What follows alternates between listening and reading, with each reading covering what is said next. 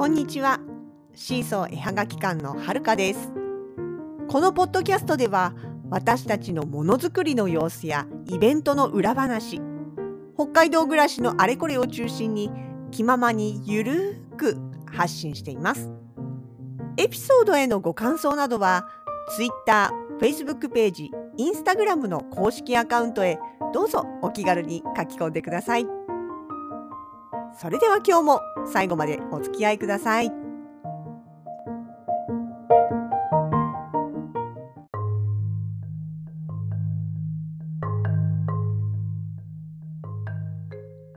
たまたま見かけた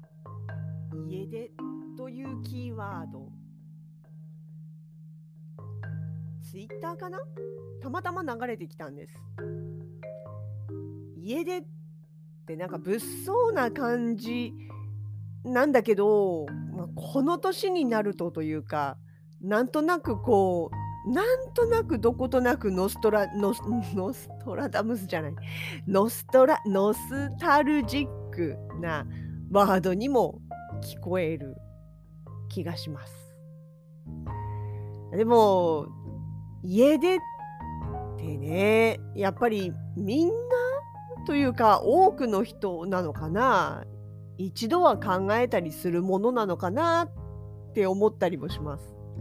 なんとなくね周りの話とかそれこそそういう SNS の投稿とかを見ていてやっぱりなんかそういうふうに考える時ってみんなあるんだなみたいなね。私自身は家出っていうものはしたことはないです。まあね、あの子供の頃ね、実家にいた頃っていうのは、うん、まあ、で、その、ある時期やっぱり家っていうもの自体が落ち着かなくって、早く独立したい、家出たい、一人暮らししたいというふうには思ってました。ただ、それは家出じゃなくて、本当に、なんだろう、独立？一人暮らしっていうことであってその一時的に家を出るっていう家出とかもう今すぐ何が何でも出ていくっていうそういうものではなかったんですよね。なんか妙にまあだからそこまで切羽詰まってなかったんだろうっていうのととまあ妙に冷静なというか、だからだって行くあてもないしねどうせ戻されるしっていう妙にこう冷めたところもあったんですよね。なんだけど他の人の家出を手伝おうとしたことはあります。中学生の時ですね。中学の時の友達と言っても今思うとそこまで親しかったかと言われるとうーんという感じもするんですけれどもまあ何ていうのかなあの頃、まあ、小学校から中学校にかけてって私の周りというか私自身がなのかな。割と人間関係が流動的だったんですよね。ある時期すごく親しくしていたのに何か本当大したことのないきっかけでパッと離れてしまったりとか。まああとどうだろう。女子あるあるのような気もするんですけどあっちのグループこっちのグループみたいなね。そのグループなんかグループみたいなのがあってでそこの中にいるんだけどある時なんか仲違いすると別のグループに行ってあっちのグループはこんなんだよみたいなその情報を持ってね情報を手土産に他のところに行ったりみたいななんかそういうのが、うん、私の周りは多かったんですよね。っていうのもあってだからその家出をしようとした子と私が当時は仲良かったけれども今振り返ってそんなに長いこと親友だったかっていうとそういうわけでもないまあそんなような関係の子ですね。でその子がまあ家出をしたいと私に相談してきたわけですよ。なんか親がねすごく厳しくって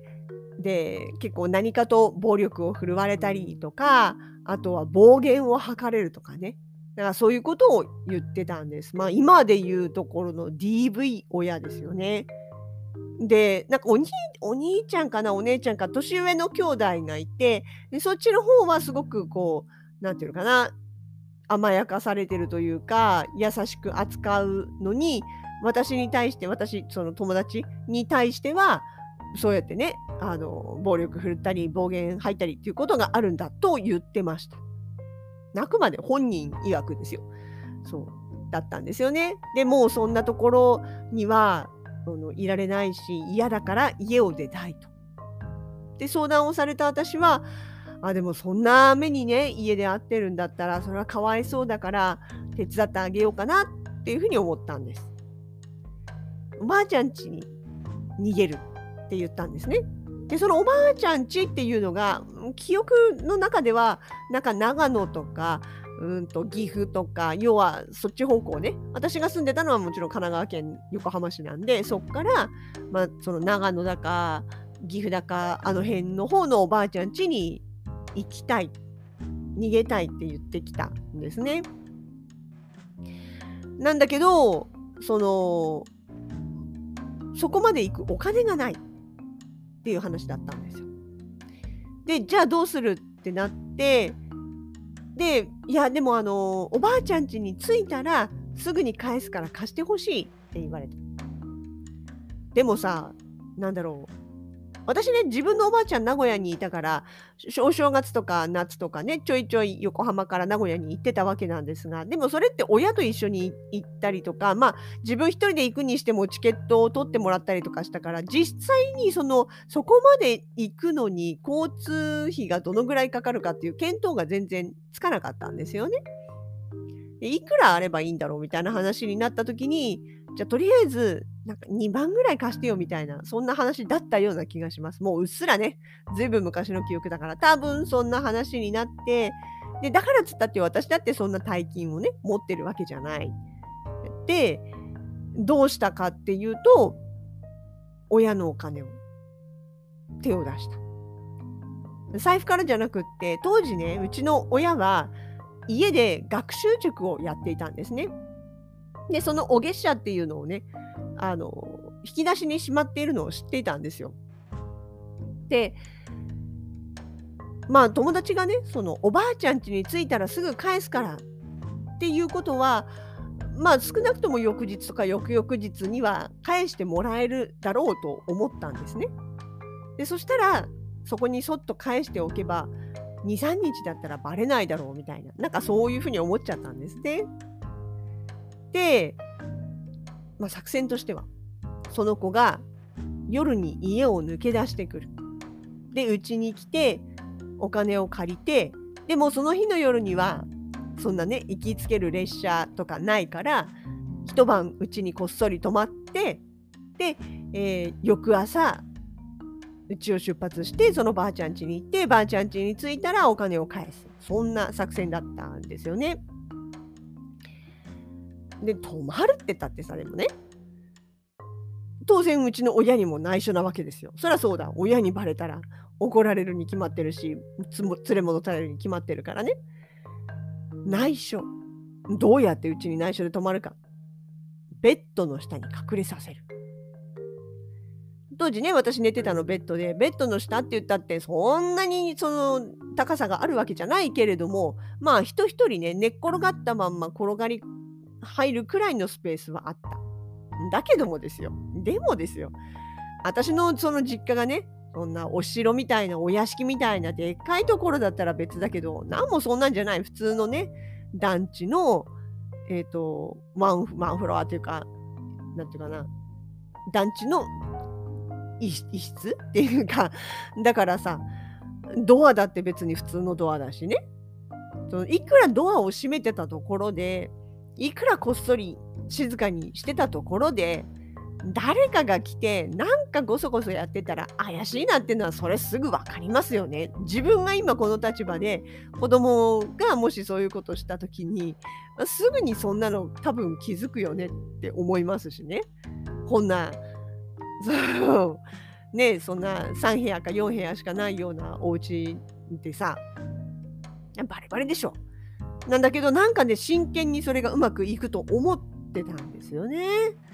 その辺はやっぱり中学生ってまだまだ視野が狭いんだな子供なんだなって今思えば思います。うん、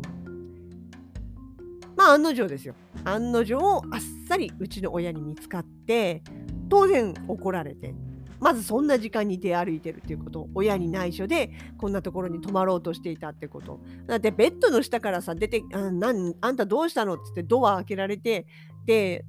その時はうまくこう隠れ姿は隠れてたけれどもなんか怪しいと思った母が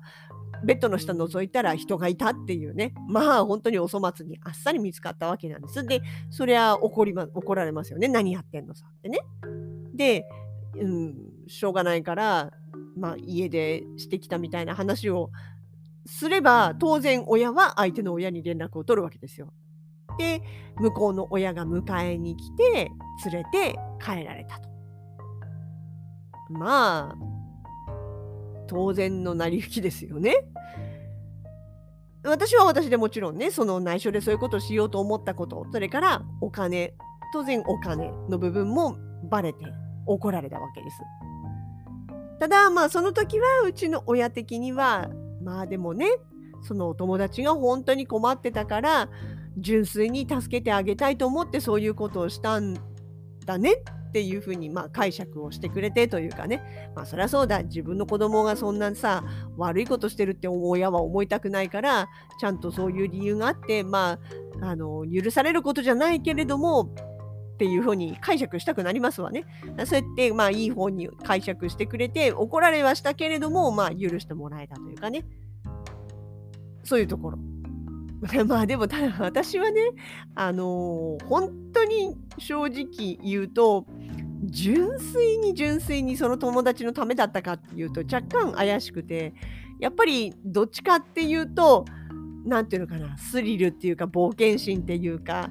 なんかその非日常的なところに自分はできないけれども誰かがやる手伝いをすればちょっとそのドキドキ感のお裾分けに預かれるかもしれないくらいな多分そういうまあいたずらな好奇心というかそっちの方が大きかったと思うんですよ。だから親がねそのまあでもお友達を助けたかったからこういうことしたんでしょって言った時にちょっとこう居心地の悪い思いを覚えたのはそういう理由だったとは思うんですけどもね。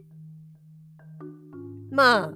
結局は家では失敗。まあ、お金は結局持ち出してないからそのまま返して、私は怒られ。で、家での話はそこで終わったわけです。ただね、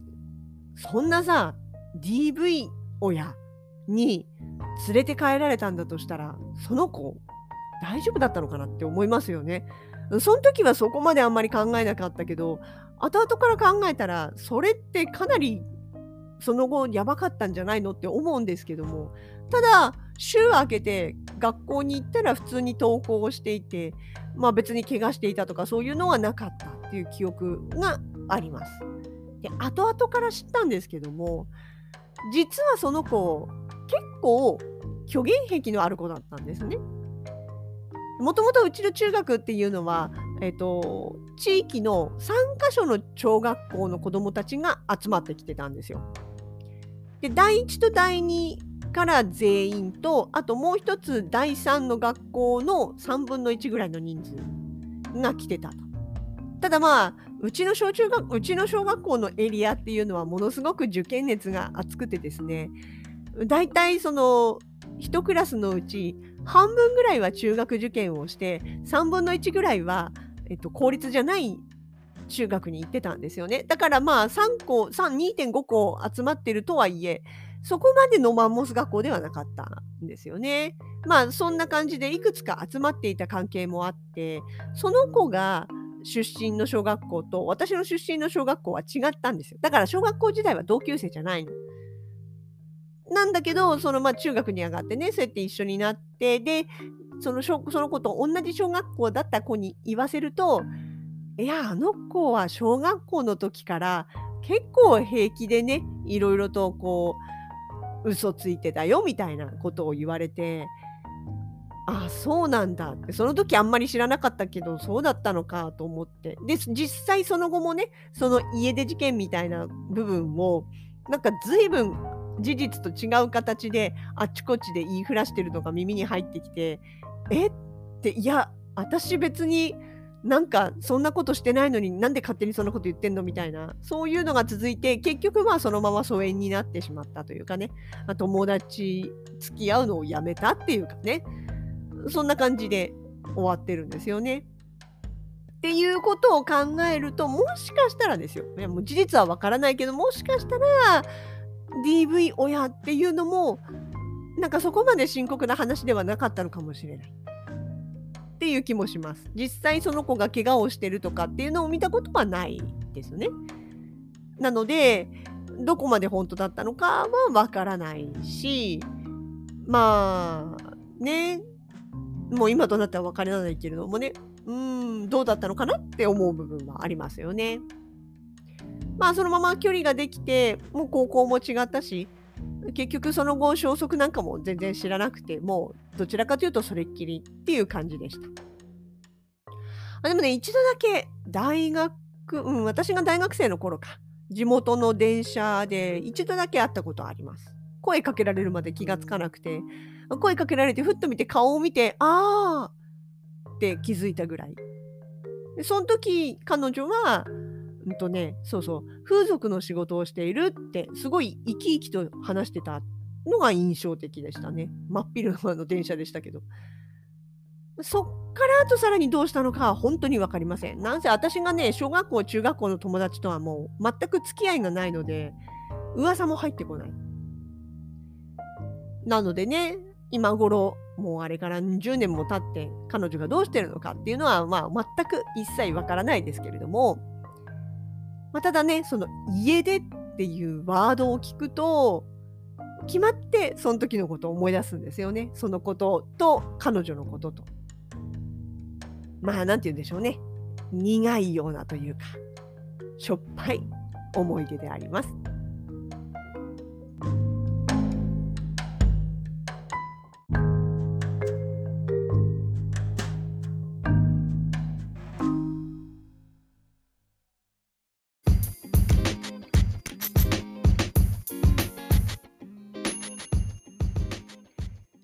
シーソー絵はがき館直近のイベント出店情報です。